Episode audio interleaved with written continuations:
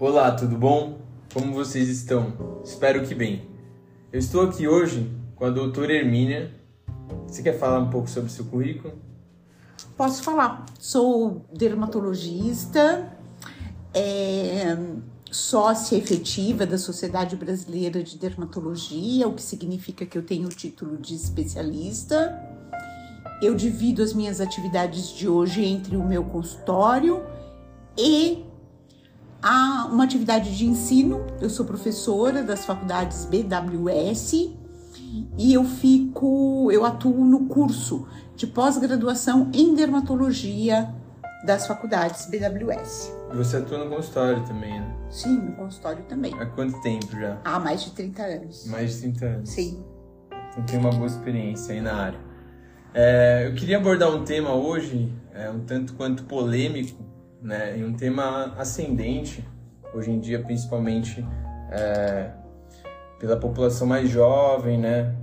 O jovem adulto, que é o uso, uso de esteroides para ganho de massa muscular, estética corporal, ou até o uso de esteroides também nos atletas, que tem causado diversos efeitos colaterais, né? principalmente se a gente, a gente pegar o uso que não é não tem um acompanhamento médico, é um uso abusivo, muitas vezes a pessoa não sabe o que está fazendo.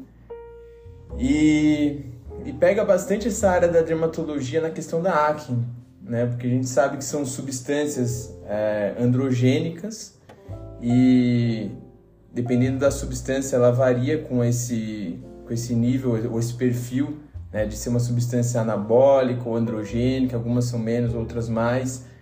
E e tem causado muita acne, né, tanto nos homens quanto nas mulheres. Você poderia explicar um pouco mais sobre esse mecanismo de ação? Então, como você mesmo falou, essas substâncias, essas substâncias esteroides eh, são substâncias androgênicas, né? E existe quando você usa essas substâncias, você tem um objetivo, não é isso? Você quer atuar Sim. num receptor, é isso? Sim. Então, a pele ela tem receptor para andrógenos. Somente o DHT, né? Isso, a de isso, de hidrotestosterona, exatamente.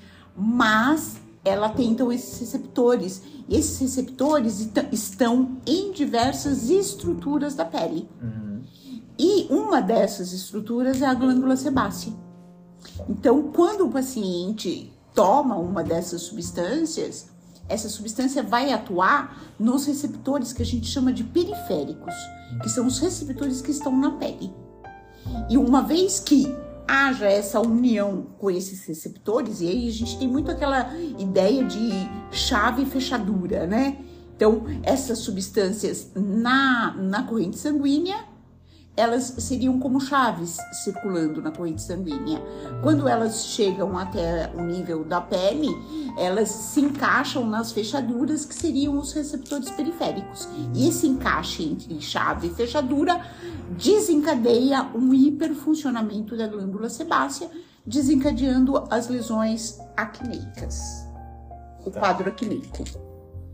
Legal. E tem, tem alguma parte da pele que essas glândulas elas são mais é, prevalentes? Porque assim, eu vejo uma região muito. É, que, que dá muita acne nessas pessoas que fazem o abuso da, dos esteroides é as costas. Muita espinha nas costas, até às vezes mais do que no rosto. Sim, isso é um fato. E esse é o padrão da acne? Porque é. assim, eu vejo padrões né, de adolescentes tendo muita espinha no rosto, então, em detrimento das costas, por então, exemplo. aí você tem que fazer uma diferenciação. Quando a gente fala em acne, a gente tá falando de uma doença hormonal da adolescência. Ou então uma doença hormonal da mulher adulta e muito raramente do homem adulto, tá? Mas quando a gente fala das, da acne relacionada ao uso de esteroides, a gente não deve usar essa denominação, acne.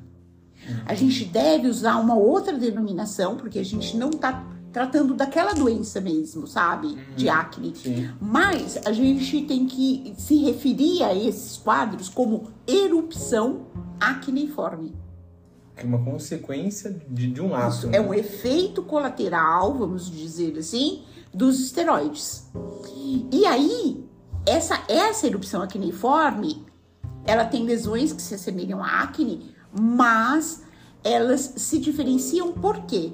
Porque elas não têm a, a, a, o conjunto de lesões da acne do jovem ou da acne da mulher adulta, uhum. que são os cravos, são as pápulas, são as pústulas, são os cistos. Então, ela vai ser uma lesão, ela vai ter só um tipo de lesão. Então, ela vai ter só aquelas pápulas, né? Aquelas bolinhas vermelhas com o pulso. Legal. Então, não tem esse cortejo, não tem essa diversidade de lesões. Por isso, você está falando de duas condições distintas. Uma coisa é a acne, uhum. a outra coisa é a erupção acneiforme ligada aos esteroides. Agora, você falou uma coisa interessante é, que sobre as possibilidades, eu acho que a gente não estava nem gravando ainda quando você falou isso, uhum. sobre quando a gente estava conversando a respeito, sobre as possibilidades de efeitos colaterais dos esteroides. E aí você citou a queda de cabelo. A alopecia, né? Isso, a alopecia. E citou, ou alopecia, né? Mesma coisa. E citou a pele oleosa, o aumento da oleosidade. Sim. Então, aí quando, por exemplo, em função dos esteroides você tem um aumento da oleosidade, esse aumento da oleosidade pode sim desencadear, porque ele é fator predisponente para desencadear a ah, acne clássica. Tá. Então você tem essas duas condições. Quando você pega um paciente que tem mais lesões no tronco, poucas lesões na face, você faz o diagnóstico de erupção acneiforme. Hum. E quando você pega um paciente que começou a tomar esteroide, a pele ficou oleosa e ele teve acne depois disso, então o que esse paciente tem é acne. E aí a região mais afetada pode ser a face. Hum, bem interessante. Entendeu que são coisas distintas?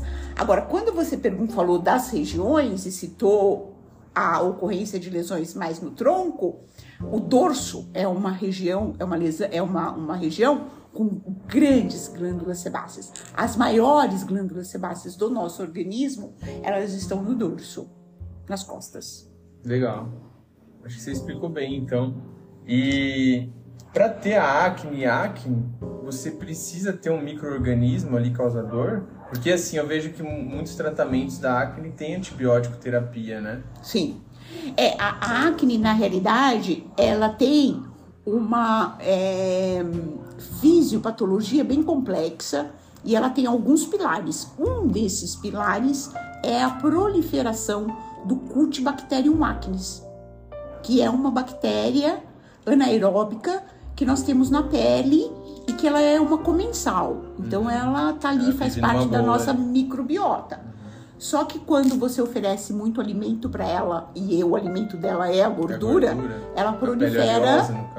Isso ela prolifera muito e ela cria um desequilíbrio e esse desequilíbrio vai determinar o aparecimento de algumas lesões.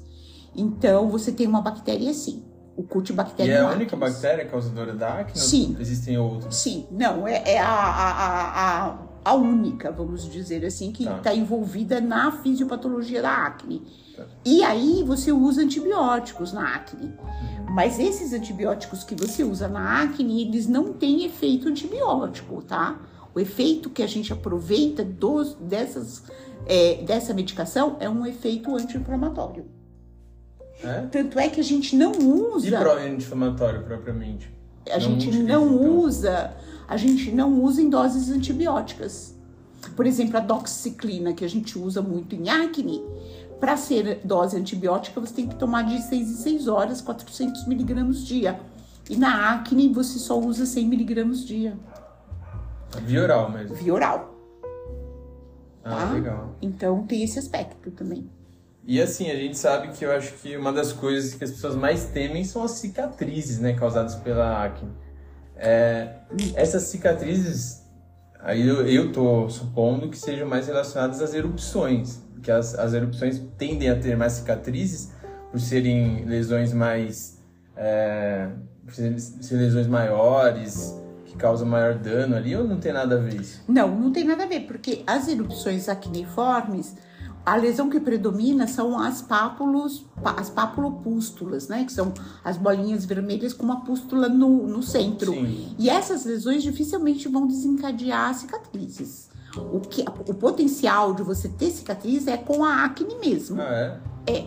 E aí sim, você pode ter um cortejo de lesões inflamatórias muito intensas, de cistos, de nódulos, e aí você pode ter cicatrizes. Mas aí é, é aquela questão da oleosidade desencadeando a acne, e não como um efeito, uma erupção, um efeito colateral do esteroide, uma erupção acneiforme.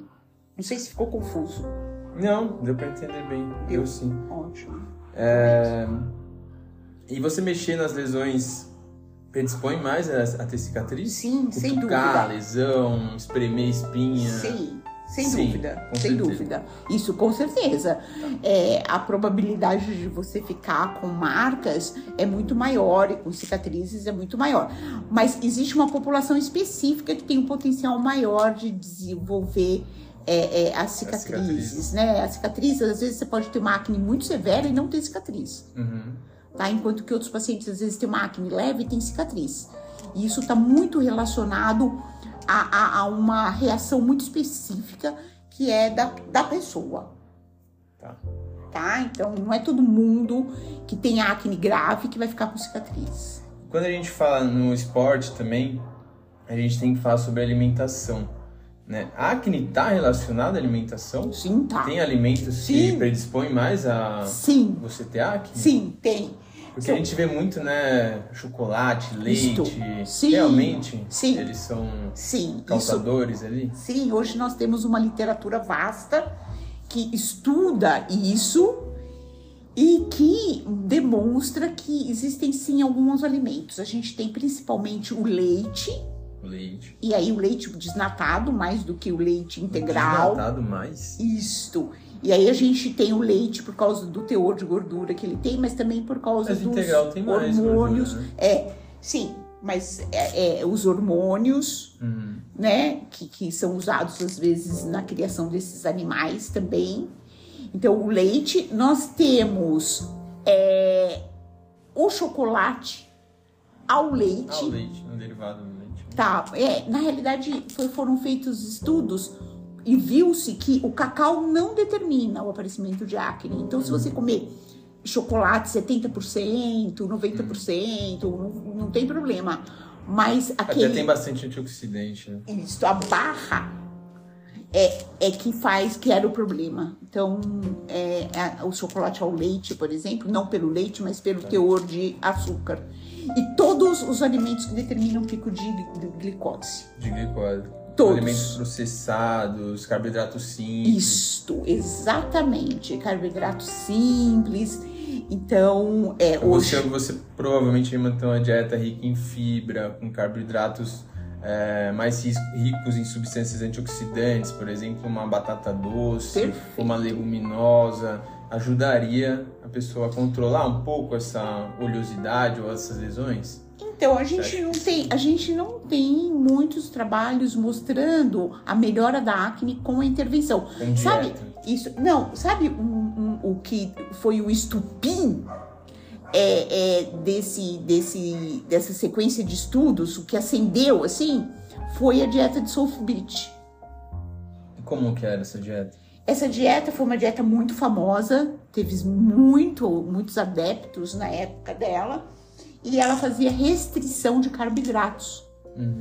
E durante um estudo de acompanhamento da perda de peso relacionada a essa dieta, eles viram que os pacientes que começaram o estudo com acne apresentaram uma melhora da acne durante a, o acompanhamento.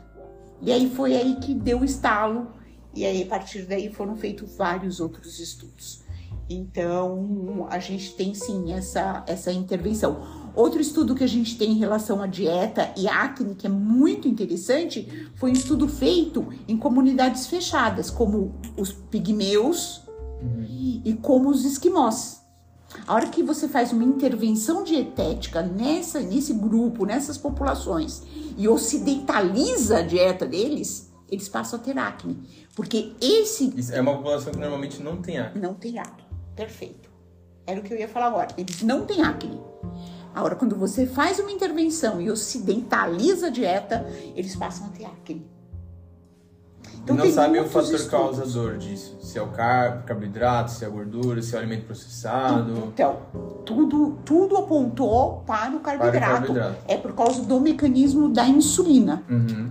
Tá? Por causa do pico de insulina. Isto, perfeito. Por causa do pico de insulina e a insulina estimula o receptor periférico também. Tá? tá? Então seria através desses mecanismos. Ah, legal. Eu Agora, eu tenho uma pergunta para fazer para você. Posso fazer? Pode. Ótimo. É o seguinte, é do mesmo jeito que você observa essas reações nos seus pacientes, é, eu recebo muitas vezes esses pacientes me procuram tomando esteroides e aí eu fico naquele dilema, né? Quer dizer, como que eu vou fazer uma intervenção? Né? Então eu queria saber de você o seguinte: entre os esteroides, existe aqueles esteroides que teriam, é, é, em que está relatado um menor índice desses efeitos colaterais? Sim, foi a questão justamente que eu te falei do, do perfil androgênico dos esteroides, né? Por exemplo, tem esteroides, é, a gente tem poucas opções né, de esteroides na, na farmácia para uso realmente clínico, né? E um desses é o Deposteron, que é muito vendido é, que tem um perfil androgênico bem alto. Então, assim, se você abusar um pouco mais, ele dá acne mesmo, dá muito pelo, aumento de pelo, aumento de oleosidade. A oxandrolona nem se fala, porque é um DHT puro, né? É, na verdade, é, uma, é um similar ao DHT, tá? Mas ele age em receptor de DHT. E a gente sabe que o DHT é principal, né? Sítio de ação dele é um dos sítios é a pele, né? São receptores periféricos. E você tem uma alternativa da nandrolona, né, que é a DECA, que tem um perfil androgênico um pouco menor e um perfil anabólico legal, né, que pode ser também utilizada por mulheres. E mas a gente não vê a substância que mais as mulheres usam é a oxandrolona, né? Você já deve ter pego aí no consultório. É, na realidade eu pego mais os homens. É. E aí eu vejo muito eles usando decadurabolin. Sim, que é a DECA que é a DECA. Isso. E vejo associado à testosterona. Então eles estão tomando os dois. Ah, os dois juntos. Juntos. É, os dois juntos. É, é a situação que eu mais pego no consultório. O homem, na verdade, ele abusa mais dos esteroides né, que as mulheres. Muito mais. E.